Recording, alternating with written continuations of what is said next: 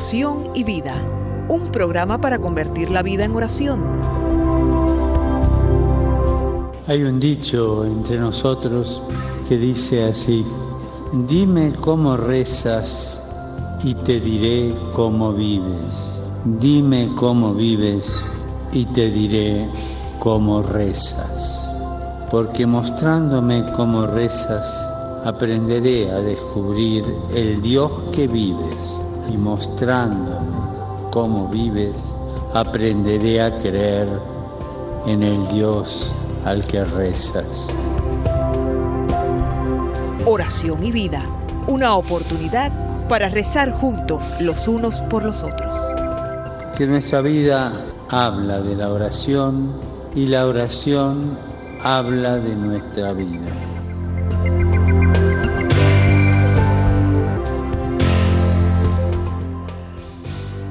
Ven Espíritu Santo, llena los corazones de tus fieles, enciende en ellos el fuego de tu amor. Envía, Señor, tu Espíritu y renueva la faz de la tierra. Oh Dios, que has iluminado los corazones de tus fieles con la luz de tus hijos, que has iluminado los Oh Dios, que has iluminado los corazones de tus hijos con la luz del Espíritu Santo, haznos dóciles a sus inspiraciones para gustar siempre el bien y gozar de su consuelo. Te lo pedimos por Jesucristo nuestro Señor. Amén. Sean todos bienvenidos a una nueva edición del programa Oración y Vida. Hoy en compañía del querido Padre Jorge Perales, un sacerdote cubano especialista en liturgia, profesor del el Seminario San Juan María Vianney en la ciudad de Miami, en la Florida. Y desde ahora les anuncio que el programa no saldrá en vivo. Es un programa nuevo, pero está siendo grabado porque precisamente por eh, compromisos eh, académicos del padre Jorge no va a poder estar eh, en la fecha que le corresponde en vivo, pero aún así ha hecho el esfuerzo y el sacrificio por grabar este programa. Y quiero invitar especialmente a tres de los radioescuchas que me han enviado un correo, cada uno en, su momento y en, fechas diferentes, pero los tres coinciden en pedirme que converse, que converse con el padre Jorge un tema que para ellos resulta interesante, eh, que también les provoca quizás confusión, duda y quieren pues ahondar en el tema. Espero que lo puedan escuchar. Yo les, como tengo sus correos, pues trataré de enviarles un correo de vuelta para que sintonicen este programa. Ellos querían, concretamente Juan Manuel, Alberto de Jesús y Pablo Emilio, estos tres eh, radio escuchas, querían que comentáramos sobre los diferentes ritos que existen en la Iglesia Católica, los diferentes ritos en la liturgia. Uno de ellos, mm, Pablo Emilio, me decía que cuando veía las, eh, a veces, mm, coberturas sobre las visitas del Papa, etcétera, celebraciones que se hacían en eh, visitas a iglesias orientales, pues había algunas mm, celebraciones, algunos ritos, algunas cosas que él no entendía y había buscado información. Por otro lado, también eh, están inquietos porque ven a veces películas o ven alguna serie o algo que tiene pues sacerdotes con otro tipo de vestimenta, similar un poco a la nuestra, pero diferente, haciendo algún, algunas oraciones también diferentes. Y sin embargo, me decía él, eh, dice que son católicos. Y bueno, lógicamente, eh, de esto mm, vamos a estar hablando con alguien que conoce eh, el tema. Y para eso nos vamos a apoyar eh, en diferentes artículos y en la experiencia y el conocimiento del padre Jorge. Pero digo diferentes artículos porque, sobre todo, hay un material que yo compartía con el padre Jorge y que tiene que ver, bueno, es, eh, debería ser un libro de cabecera para todos mm, nosotros en, nuestra casa, tener un catecismo de la Iglesia Católica. Y precisamente en este libro, en la segunda parte, que habla sobre la celebración del misterio cristiano, en la primera sección, la economía sacramental, capítulo segundo, la celebración sacramental del misterio pascual. Así eh, lo titula esta parte y van los puntos desde el 1200 hasta el 1206. En estos puntos aclara un poco esta diversidad que existe en nuestra iglesia. Padre Jorge, gracias por estar con nosotros, bienvenido al programa y, gracias por sacar tiempo a veces de donde no hay para cumplir con este compromiso suyo de evangelizar a través de la radio y de este humilde programa. Bienvenido, Padre Jorge. Muchas gracias. Pues mire, eh, estoy citando esto, padre, porque como, como le decía fuera de eh, el aire, quisiera, y, voy a citar textual el catecismo y después usted abundará y, quizás pues eh, nos hará, aclarará y nos hará profundizar en esto que cita aquí el catecismo. En el primer punto, tradiciones litúrgicas y catolicidad de la iglesia. Ese es el subtítulo. Fíjese, tradiciones litúrgicas y catolicidad de la iglesia. Ya el hecho de que está en plural nos está diciendo que existe más de una tradición litúrgica. 1200, el primer punto este, dice, desde la primera comunidad de Jerusalén hasta la parucía, las iglesias de Dios, fieles a la fe apostólica, celebran en todo lugar el mismo misterio pascual. Y subrayo esto, celebran en todo lugar el mismo misterio pascual. El misterio celebrado en la liturgia es uno, pero las formas de celebración son diversas, dice ese punto. Y paso al otro y ya le cedo la palabra para que usted nos comente un poquito sobre esto. El punto siguiente, 1201, dice, la riqueza insondable del misterio de Cristo es tal que ninguna tradición litúrgica puede agotar su expresión. La historia del nacimiento y del desarrollo de estos ritos testimonia una maravillosa complementariedad, es decir, unos y otros se complementan. Cuando las iglesias han vivido estas tradiciones litúrgicas en comunión en la fe y en los sacramentos de la fe, se han enriquecido mutuamente y crecen en la fidelidad a la tradición y a la misión común de toda la iglesia. Y hasta aquí cito esta, eh, cierro esta cita textual del catecismo. Entonces, padre, mi pregunta, cuando hablamos, y es la pregunta de estos eh, radioescuchas que me mandaban sus correos, cuando hablamos que en la iglesia tenemos diferentes ritos o tradiciones litúrgicas, ¿a qué nos estamos refiriendo de acuerdo a esto que dice el, catecismo? ¿Y cómo nacen estas tradiciones? ¿no? Bueno, eh, todo nace en el cenáculo en Jerusalén. El día de Pentecostés es el día en que la iglesia comienza a vivir. Obviamente todo nace eh, en Cristo a través de, obviamente, su, su encarnación, o sea, su eh, Dios hecho hombre, su nacimiento, sus enseñanzas, eh, la llamada a los apóstoles y el envío a los apóstoles. Y como el mismo catecismo menciona, la, la antigua tradición de la iglesia, que en sí la iglesia nace en la cruz, eh, cuando Cristo, eh, eh, el, el soldado le traspasa el costado, sale sangre y agua, símbolos de los sacramentos de la iglesia, pero al mismo tiempo es el símbolo, el significado de que la iglesia como tal, como cuerpo místico de Cristo, eh, nace, ¿okay? comienza en ese sentido.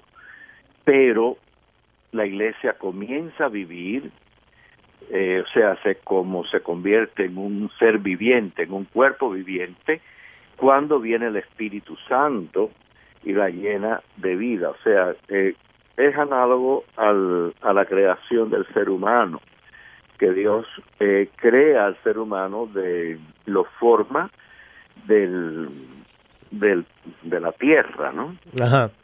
Y, pero no, pero entonces le infunde la vida cuando le infunde el espíritu, el aliento, el aliento divino, que es el, que es el, que es el espíritu también, o sea, la misma palabra, lo mismo en hebreo que en griego, que son las lenguas de las escrituras originalmente, eh, quiere decir lo mismo espíritu que aliento. Entonces, eh, en la, el cuerpo místico de Cristo, que es la iglesia, adquiere su vida cuando Dios le infunde el espíritu en Pentecostés. De ahí se empieza a esparcer el Evangelio a través de la predicación de los apóstoles, la enseñanza de los apóstoles y la fundación de iglesias en distintos lugares. O sea, la fundación de la misma iglesia, ¿no? Pero iglesias locales en distintas partes.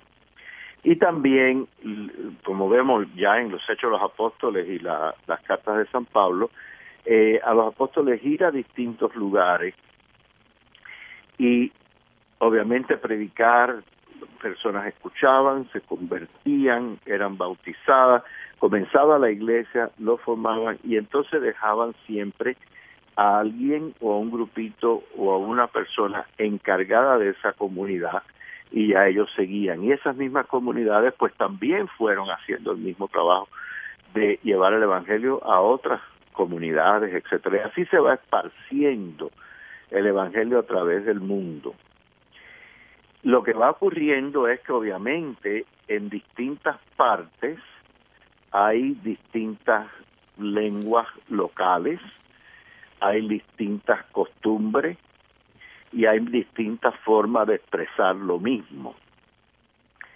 Y eso a través del tiempo se va desarrollando más. Y al mismo tiempo que se va desarrollando más, también se van estableciendo costumbres de cómo hacer las cosas, hacia el ser humano, y obviamente la iglesia no es distinta. Por lo tanto, en la celebración de la liturgia, eh, muy especialmente la liturgia del bautismo, que siempre incluía la confirmación, y la liturgia de la Eucaristía, y la liturgia de la oración en común, en la mañana, en la tarde, en la noche, eh, al igual que después la liturgia de los distintos, de los demás sacramentos, eh, muy al principio, pues obviamente es más básica. Eh, tiene los elementos que tiene hasta el día de hoy, ¿no? Pero a través del tiempo se van desarrollando y se van estableciendo formas de celebrar. Exacto, es algo, entonces diríamos, claro, y, y, tiene lógica todo esto que usted nos está diciendo, porque mm, evidentemente no nacieron tal y como los conocemos ahora, sino que van evolucionando, claro, se han ido desarrollando y han ido evolucionando a lo largo de, del, tiempo, eh, se han ido pues consolidando, ¿no? Qué bien. Sí. porque la iglesia va evolucionando, o sea, la, es lógico, un organismo vivo. no es la misma no es igual que la iglesia del siglo XVIII o del siglo XVI. La experiencia de la iglesia claro. en, por ejemplo, en lo que es hoy en día todo el continente americano, América Latina, México, Estados Unidos, Canadá, la experiencia de la iglesia en el siglo XVI en este, misma, en este mismo continente no es la misma experiencia de ahora, porque ha habido toda una evolución, pero es la misma iglesia y básicamente es lo mismo pero los detalles han variado. Exacto, exacto. Entonces, en el, en, el aspecto litúrgico va desarrollándose, se va estableciendo y entonces en distintas áreas eh, se va creando lo que después con el tiempo se identifica como eh, iglesias locales. ¿Ven? Ya. Eh, entonces van teniendo y se van identificando como también como familias litúrgicas, o sea, iglesias locales que todas juntas tienen comparten una misma tradición litúrgica, una misma tradición de eh, disciplina, o sea, en detalle, la disciplina general y básica es la misma, siempre en todas, pero los detalles varían un poco, eh, comparten una misma lengua. Padre. Eh, No, le interrumpo porque podría ponernos un ejemplo de lo que constituye una familia así, algún, eh, para digo nada más para, aunque después vamos a entrar en, detalles como hemos hablado eh, de cada una de ellas en programas posteriores, pero bueno, usted ha mencionado esto y me parece muy interesante y menciona la, y utiliza la palabra eh, familia, ¿no? Estas iglesias forman como una familia que comparte este mismo, digamos, esquema de la liturgia, tradiciones, etcétera, pero puede darnos un nombre que a lo mejor nos suene eh, algo conocido. el, más común que nos mm, sonara más conocido, por lo menos lo que estamos oyendo ahora, es, es, el, es el rito romano. Rito romano.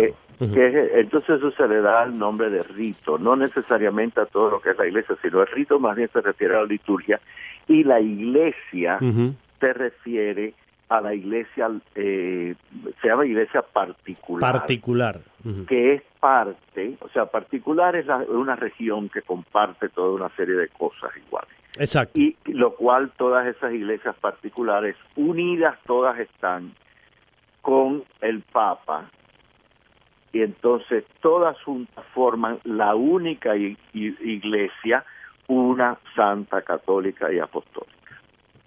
Las cuatro notas de la iglesia pero siempre con las distintas tradiciones. Entonces, la tradición romana, por ejemplo, surge obviamente de no tanto del imperio como de la ciudad de Roma y sus alrededores. O sea, ahí la iglesia, obviamente fundada por, por San Pedro y San Pablo, se establece, eh, empieza a crecer. Su lengua originalmente es el griego, que era la lengua que se hablaba era la lengua común del imperio romano y del mundo mediterráneo. El latín era la lengua, diríamos, la lengua común, pero en sí la lengua eh, literaria, la lengua de la educación, eh, que se usaba en la educación, eh, la lengua oficial en sí se usaba más bien el griego. Por lo tanto, la Iglesia romana, muy desde sus comienzos, utilizaba el griego. Eh, tiene se desarrolla obviamente su, su propia jerarquía, o sea, el, obispo, eh, obispos que hay alrededor también de la ciudad de Roma, en otras ciudades cercanas, eh, con su clero, sus sacerdotes, sus diáconos, etcétera, eh, sus fieles, eh, todo el todo el proceso del catecumenado, después se desarrolla todo el proceso de los penitentes públicos, o sea, personas que habiendo cometido pecados muy, muy serios, eh, desean entrar en lo que se llama la penitencia eh, pública, que era que hacían penitencia públicamente por X números de años y después eran reconciliados y volvían de nuevo a la comunión, o sea, recibir el sacramento de nuevo. Eh, todo la, se desarrollan las órdenes religiosas, muy específicamente lo que se desarrolla originalmente es el orden monástico y, y queda obviamente el sacerdocio eh, que le, decimos diocesano, ¿no? Claro, claro. Eh, y van desarrollándose toda una serie de leyes específicas eh, de la iglesia. Claro. En referencia a los distintos aspectos de la vida de la iglesia. Bueno. Todo en ese contexto de la que es la ciudad de Roma y sus alrededores. Exacto. Para apoyar para apoyar todo esto que usted nos está diciendo y que ya nos va aclarando bastante eh, eh, este, este punto, este tópico, vuelvo, quiero volver al, al catecismo y dice lo siguiente en el punto 1202, y esto apoya y corrobora todo lo que usted nos ha estado diciendo. Dice aquí, las diversas tradiciones litúrgicas nacieron por razón misma de la misión de la iglesia. Las iglesias de una misma área geográfica y cultural llegaron a celebrar el misterio de Cristo a través de expresiones particulares, culturalmente tipificadas en la tradición del depósito de la fe, en el simbolismo litúrgico, en la organización de la comunión fraterna, en la eh, en el desarrollo de la teología de los misterios y en los tipos de eh, santidad, dice. Así, Cristo, luz y salvación de todos los pueblos, mediante la vida litúrgica de una iglesia, se manifiesta al pueblo y a la cultura a los cuales es enviada y en los cuales se enraiza. La iglesia es católica, puede integrar en su unidad, purificándolas todas las verdaderas riquezas de la cultura. Eso citando a la constitución eh, Lumen Gentium, Luz de la Gente, el punto 23.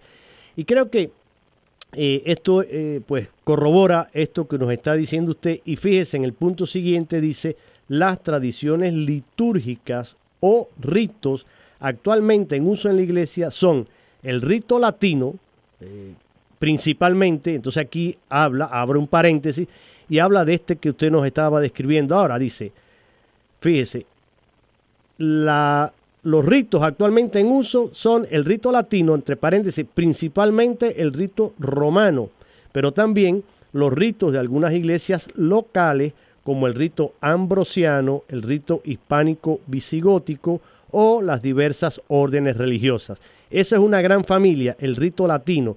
Y luego dice, y los ritos bizantino, alejandrino o cocto, siríaco, armenio, maronita y caldeo. Eh, entonces dice, el Sacrosanto Concilio, fiel a la tradición, declara que la Santa Madre Iglesia concede igual derecho y honor a todos los ritos legítimamente reconocidos y quiere que en el futuro se conserven y fomenten por todos los medios. Creo que ya esto nos da una idea de la gran riqueza litúrgica, eh, que tenemos, pero eh, a la vez también darnos cuenta que a pesar de la diversidad, Padre Jorge, se conserva una unidad porque, como decíamos al principio, el misterio celebrado en la liturgia es uno, aunque las formas de su celebración puedan ser diversas y puedan tener estas características particulares según la zona, según el rito, pero recordando que hay un solo misterio que celebramos, que es el misterio de Cristo.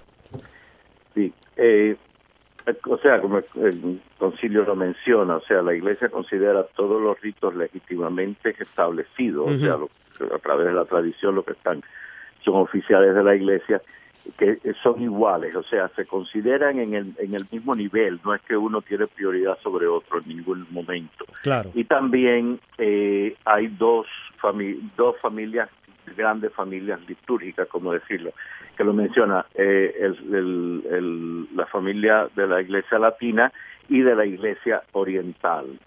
La razón por la cual se llama Iglesia Latina es la Iglesia Occidental y básicamente eso se basa en la forma en que estaba eh, en, en, que se identificaban las regiones del antiguo Imperio Romano, porque ahí es donde la Iglesia nace y donde la Iglesia se desarrolla en ese contexto.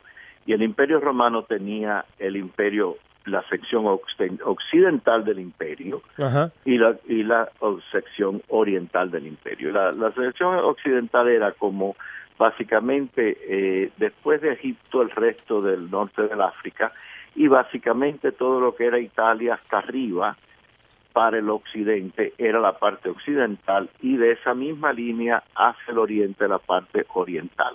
Y la iglesia mantiene esa identidad.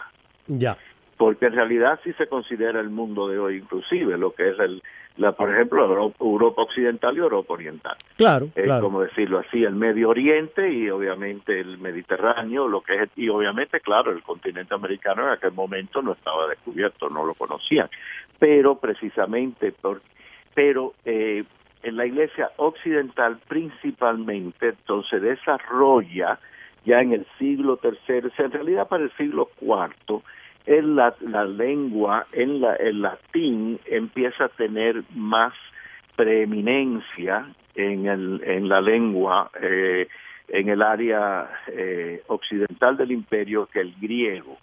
Y entonces el latín reemplaza al griego. O el griego era la lengua que hablaba todo el mundo, básicamente, pero eventualmente, como la lengua común era el, era el latín, eventualmente el latín es la que reemplaza el griego y era la lengua que hablaba todo el mundo. Entonces, por eso se queda el latín como la lengua oficial de la Iglesia Occidental. Y por eso la Iglesia Occidental a veces se le llama la Iglesia Latina, porque su lengua original era el latín. Era el latín. Ahora, lo que yo explicaba sobre la Iglesia de Roma, eso mismo exactamente igual ocurre en distintas regiones del mundo, pero con distintas formas. Sea, de la misma forma que la Iglesia de Roma y sus alrededores desarrolla su propia forma de la liturgia, su forma, propios detalles de sus leyes, eh, sus formas eh, específicas de su disciplina, al mismo tiempo en unión y comunión con el resto de la iglesia y muchas de las leyes y disciplinas y principios litúrgicos, o sea, lo básico de la liturgia, su, su contenido, sus enseñanzas, etcétera, son iguales, la forma de expresión varía. Entonces esas expresiones se encuentran de que según ya indudablemente para el siglo V, siglo VI, indudablemente un poco antes de eso, ya sí se ve como las iglesias mm, eh, alrededor de las grandes ciudades, de los grandes centros en las distintas partes del mundo, se convierten como el, el, el patrón de la forma de celebrar la liturgia y de los detalles de disciplina, etcétera, de las diócesis alrededor de esos de esas diócesis principales, de las ciudades principales. Entonces, de esas ciudades principales en el imperio estaba obviamente la ciudad de Roma, la ciudad de Alejandría y la ciudad de Antioquía. Y entonces en el cristianismo indudablemente la ciudad de Jerusalén.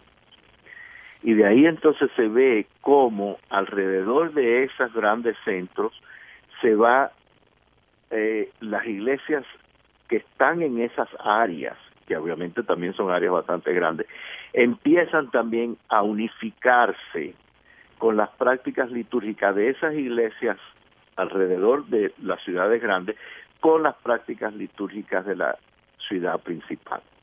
Y eso es lo que eventualmente se identifica como un rito.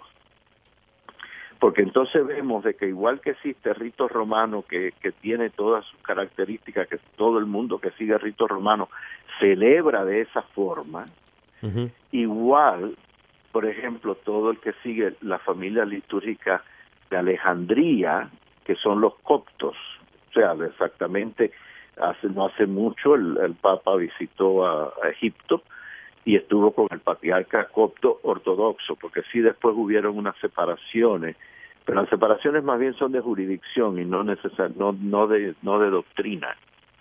Eh, pero entonces en todas esas iglesias orientales eh, em, también hay comunidades que son católicas, o sea, son eh, de esa misma comunidad, aquellos que están en unión con el Papa en Roma, pues obviamente son parte de la Iglesia Católica.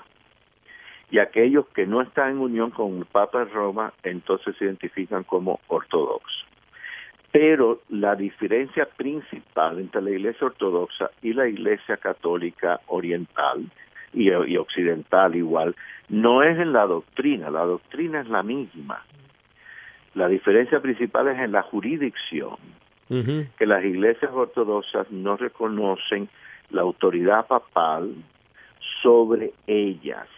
La, reconocen la autoridad del Papa sobre la Iglesia Católica, pero ellos tienen sus propios patriarcas. Claro. Y, y entonces es, es la autoridad papal del patriarca. Ahora, los que son católicos, que están en comunión total con el Papa, y por lo tanto son católicos porque tienen la misma comunión con el Papa que tenemos nosotros, o sea, es exacta. También hay patriarcas que sí se ocupan de todos los aspectos propios de esas iglesias locales, pero esos patriarcas están en comunión con el Papa. Y entre esos patriarcas el Papa es el primero que porque uno de los títulos del Papa es el patriarca del Occidente. Ya. Porque era el patriarca del Occidente. En el Oriente habían varios patriarcados, o hay, que es obviamente el de Alejandría, el de Antioquía y el de Jerusalén. Y eventualmente se estableció el de Moscú con los ortodoxos rusos y, bueno, antes de que fueran ortodoxos, cuando todavía todos eran católicos.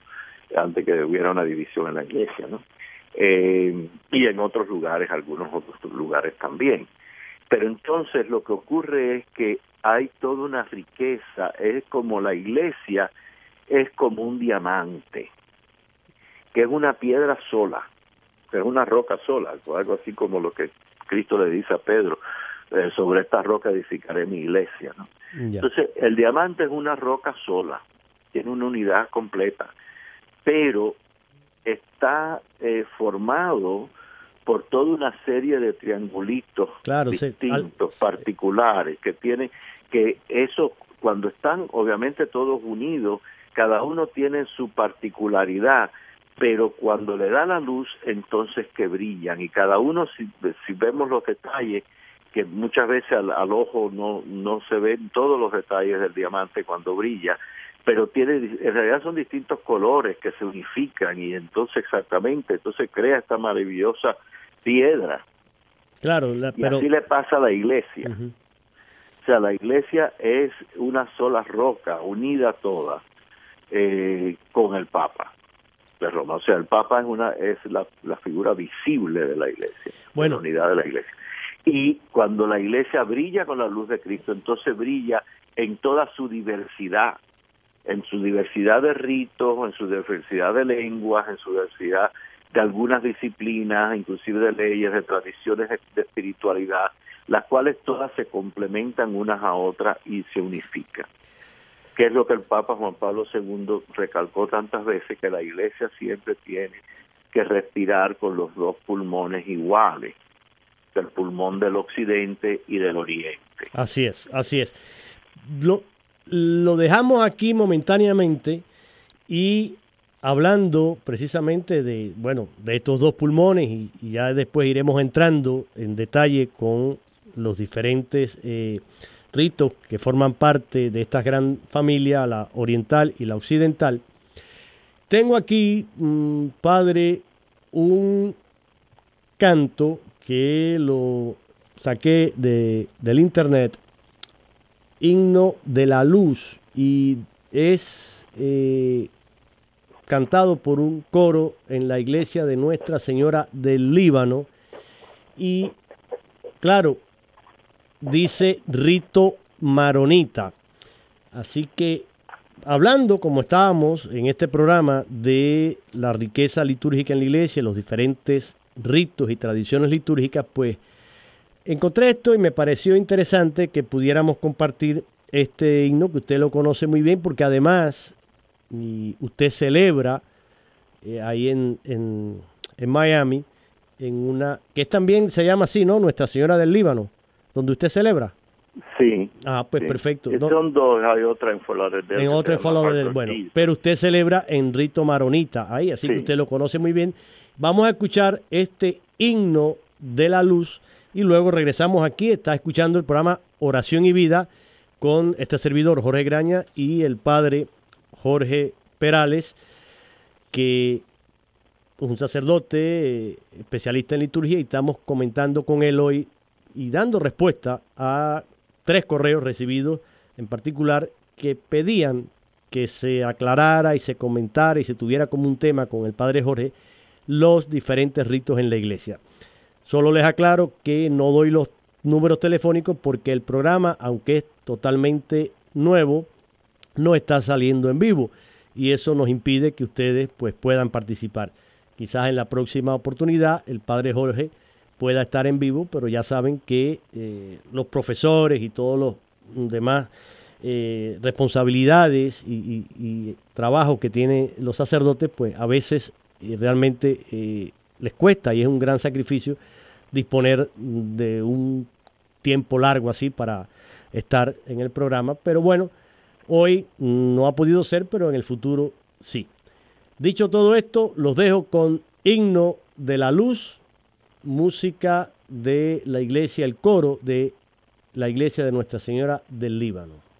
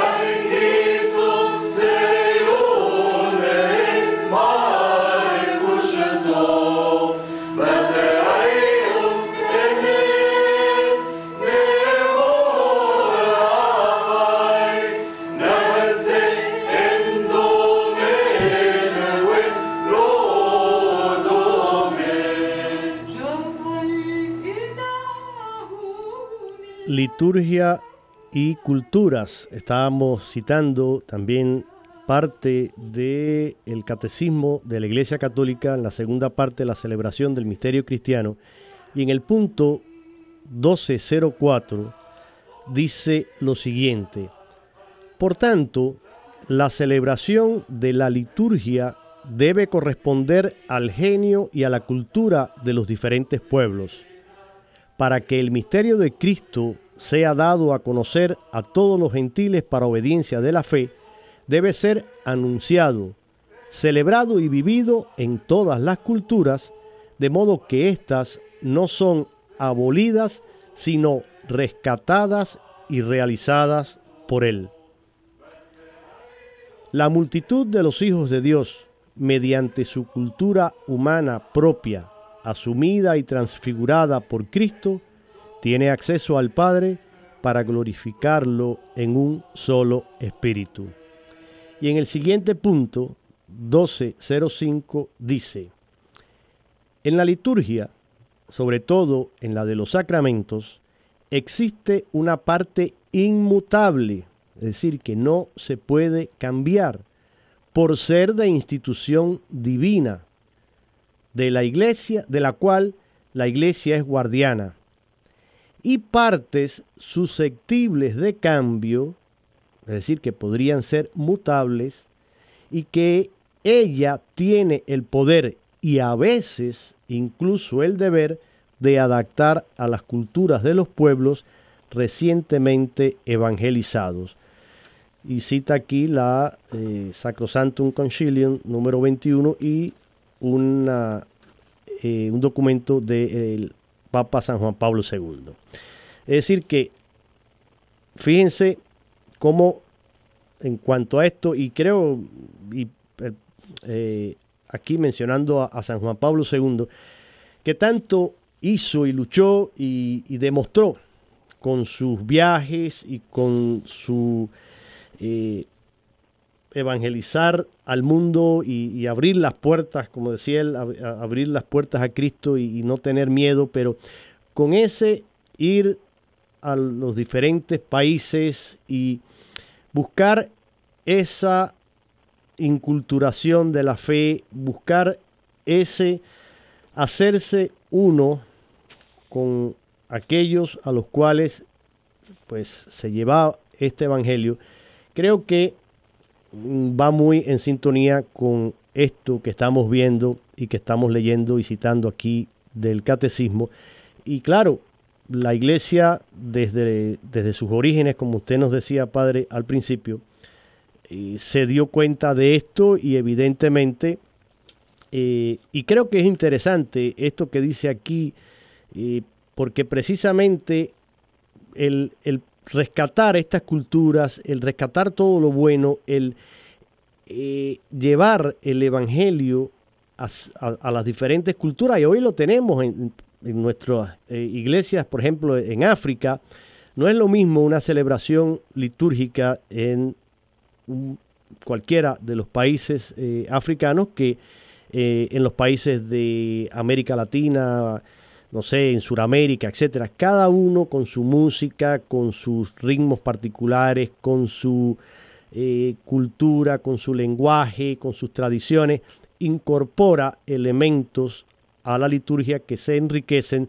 pero siempre, como dijimos desde el principio, teniendo en cuenta que se salvaguarda la unidad porque el misterio celebrado en esta liturgia es una, aunque las formas de la celebración puedan ser diversas y tener matices, como usted ponía el ejemplo eh, muy gráfico y muy claro del diamante, que tiene diferentes aristas, y aunque venga de una misma y única piedra, esas diferentes aristas en las cuales el diamante es cincelado, eh, al reflejar la luz y, ser atravesado por un rayo de luz, como dice usted, eh, ciertamente si, si, se ve al detalle, más allá de, lo que es capaz de captar el ojo humano, se descubren estos matices, esta riqueza, pero sin embargo forman parte de una única piedra, de un único diamante. Así también nos decía usted la iglesia y creo que esto pues nos ayuda y nos ilumina ya vamos avanzando, pero mm, me gustaría entonces, padre, que eh, también aclarara un poquito esto de, lo que llamamos un, un, rito, porque no se trata de una, digamos, de una camisa de fuerza que la iglesia te pone, hay que hacerlo porque, y hay también que tener cuidado entre respetar un rito o caer en un ritualismo que a veces también algo por lo que mm, eh, el Papa Francisco también ahora tanto a veces mm, lucha y pide que evitemos caer en el rigorismo también de, de, esas normas y esos ritos que a veces nos pueden convertir un poco en, fariseos que vivían eh, eso, la, el, el celebrar el rito por el rito y cumplir, eh, pero de una manera vacía, eh, exterior, eh, simplemente sin realmente entrar en la profundidad de lo que el rito significa como signo y como símbolo de lo que celebramos. Me gustaría que en estos minutos que nos quedan, pues comentar un poquito de esto, padre. Bueno, lo que es, hay, hay, hay tres formas de, lo que tú mencionaste. Uno es eh, cuando se habla de rito, como lo que se llama en sí técnicamente y oficialmente rito canónico. A ver, ¿qué, eso, quiere decir? Eso lo que quiere decir es eh, el rito específico de una iglesia particular. O sea, el rito canónico de la iglesia romana es el rito romano el rito canónico de la iglesia de Alejandría es el rito copto. Padre. exacto, o sea, en esa forma. Se, le, y se le llama rito canónico ¿por qué? porque están... Eh, porque es canónico, o sea, canónico están en un canon. Se refiere, no, ah. se refiere a eh, lo que es el canon en sí eh, son las normas las de la normas y por lo tanto un rito canónico es el rito, lo que el Concilio Vaticano también menciona, es un rito eh, em, eh, específicamente establecido y reconocido por la iglesia. Ya. Eso es un rito canónico. Perfecto. Que entonces ya incluye toda la práctica litúrgica, la tradición litúrgica de ese rito, la disciplina de ese rito, no solo la liturgia, sino de todo, toda la, la actividad de la iglesia particular. Que eso, es el aspecto del rito. que esos ritos no se pueden cambiar, o sea, eso, eso, mm, arbitrariamente, ahora porque usted, porque el padre Jorge quiso ahora eh, darle rienda suelta a su imaginación y, y quiso en el momento, digamos, de la consagración, por decir un momento que todos conocemos de, de sobra, y quiso pues en ese momento, digamos, como, como las palabras que se dicen, ¿eh? y tomó el pan y lo partió, bueno, ahora bueno, pues ahora yo voy a partir y fraccionar aquí. Eso no se puede hacer, digamos. eh, eh, El Concilio Vaticano II es, es muy claro, o sea, Ajá. porque eh, en la Constitución sobre la Sagrada Liturgia, en el número 22 especifica muy claramente, y, y lo, la forma que lo dice es nadie, ni siquiera un sacerdote, o sea, y- y se refiere a nadie, o sea, ni al director del coro, ni al director de liturgia, ni la, la directora de catequesis, ni un lector, ni un diácono, ni, ni entonces ni el obispo, ni nadie, ni siquiera un sacerdote puede, por su propia iniciativa, añadir, omitir o cambiar algo, cualquier cosa de la liturgia. O sea, la liturgia no pertenece al sacerdote o al grupo que la está celebrando o al coro o, o, o ni siquiera al obispo. La liturgia pertenece a la iglesia. Y a la iglesia como cuerpo místico de Cristo, eh, en la cual la cabeza visible de ese cuerpo es el Papa y obviamente los obispos y obviamente todo el mundo unidos eh, como iglesia. Y por lo tanto, cuando el pueblo de Dios va a la iglesia, va a la liturgia, el pueblo de Dios tiene derecho a la liturgia de la iglesia. Y si uno va a la iglesia, uno espera la liturgia de la iglesia. Y por eso el que está encargado y tiene la responsabilidad y el privilegio de ser el celebrante de la liturgia, o sea, el sacerdote, es el que tiene que velar porque se, se celebre la liturgia de la iglesia y él tiene que celebrar la liturgia de la iglesia. Al mismo tiempo, lo que tú decías de, de las cuestiones de ritualismo extre- eh, externo, Externo, claro. o sea, eh, el- el- eh, siempre la iglesia ha especificado y ha hecho mucho, mucho eh, hincapié en que todo ritual de la iglesia se observa como, a, como la iglesia nos indica. Pero al mismo tiempo, como la iglesia nos indica, siempre la iglesia nos lo indica no solo con lo que se hace externamente, sino el significado interno y espiritual y teológico que ese rito Claro. tiene. Entonces, por lo tanto, la iglesia siempre especifica que el rito ha de hacerse y, y celebrarse como está mandado, pero es que como está mandado no es solo lo externo, sino también todo lo que conlleva de la espiritualidad, de lo interno, del significado y de la entrega total en la liturgia a través del rito, que incluye no solo las acciones, sino también las palabras, las melodías, eh, las actitudes, y esa es la forma que entonces sí se celebra la liturgia, porque si la liturgia se celebra haciendo nada más el énfasis en que eh, sea lo externo, entonces no se está celebrando la liturgia completamente y el rito no se está celebrando totalmente. Claro, claro. Es interesante. Sí. No, no, no, sí, eh, me, parece, me parece muy bien esto que, que- que nos está aclarando. Simplemente que, por ejemplo, esta misma constitución sobre la Sagrada Liturgia del Vaticano II, al presentar la naturaleza de la liturgia, afirma, en ella los signos sensibles significan, y cada uno a su manera, realizan la santificación del hombre. Y así, el cuerpo místico de Jesucristo, es decir, la cabeza y sus miembros, ejerce el culto público íntegro. Es la Sacrosanctum Concilium que ya hemos mencionado, número 7. Y finalmente, cito aquí también, hablando de esto que usted nos decía ahora sobre el rito, y quizás esto ya con esto usted puede ya cerrar y terminar. Dice, el ritual también es una salvaguardia contra la subjetividad, el desorden y la anarquía. Sin él, es decir, sin el rito, la acción litúrgica quizás moriría víctima a veces de las invenciones de los osados, entregada a manos de los que quieren hacer notar, el ritual no impide el sentimiento y la afectividad, pero los canaliza impidiendo que la celebración litúrgica se hunda en sentimentalismo, en el efectivismo o en el romanticismo. Y me parece que aquí está el secreto y me, gustó esto, ¿no? Eh, el ritual, fíjese, no impide el sentimiento ni la afectividad, pero los canaliza. Es decir, eh, nos ayuda a centrarlos y a que eso responda a lo que realmente la iglesia quiere y expresar con ese rito y es la riqueza entonces de ese símbolo y de ese rito. Pues padre, no sé qué quiera agregar ya para resumir en... Simplemente una cosa, bueno, dos cosas. De dos cosas, a ver.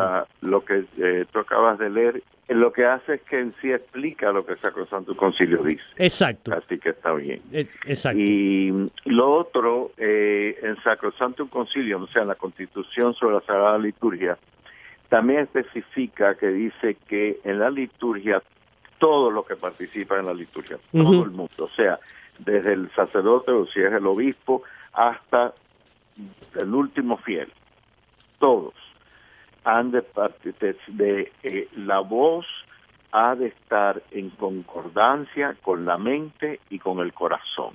O sea, la participación en la liturgia es total no es solo externa con la voz, cantando o rezando, o con posiciones físicas, levantándose de rodillas, etcétera, sino esto, eso sí se hace, pero todo en unión y en conjunto con la mente y el corazón, o sea, con lo que vemos, con, con los sentidos y todo.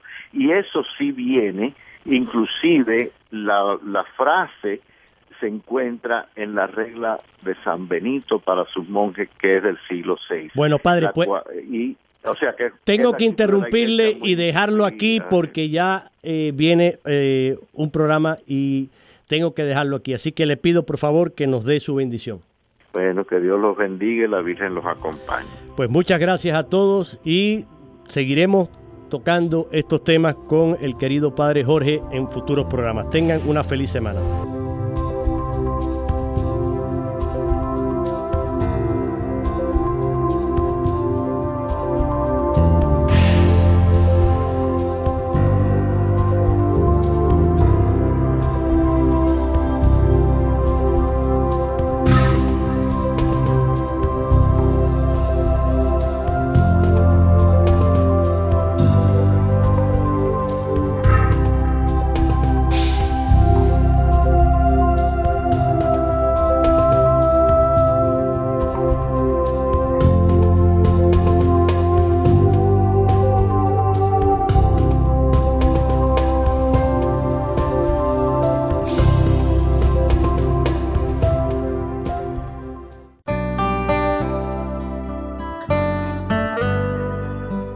Jesús le contestó, el primer mandamiento es, escucha Israel, el Señor, nuestro Dios, es un único Señor. Al Señor tu Dios amarás con todo tu corazón, con toda tu alma, con toda tu inteligencia y con todas tus fuerzas. Y después viene este, amarás a tu prójimo como a ti mismo.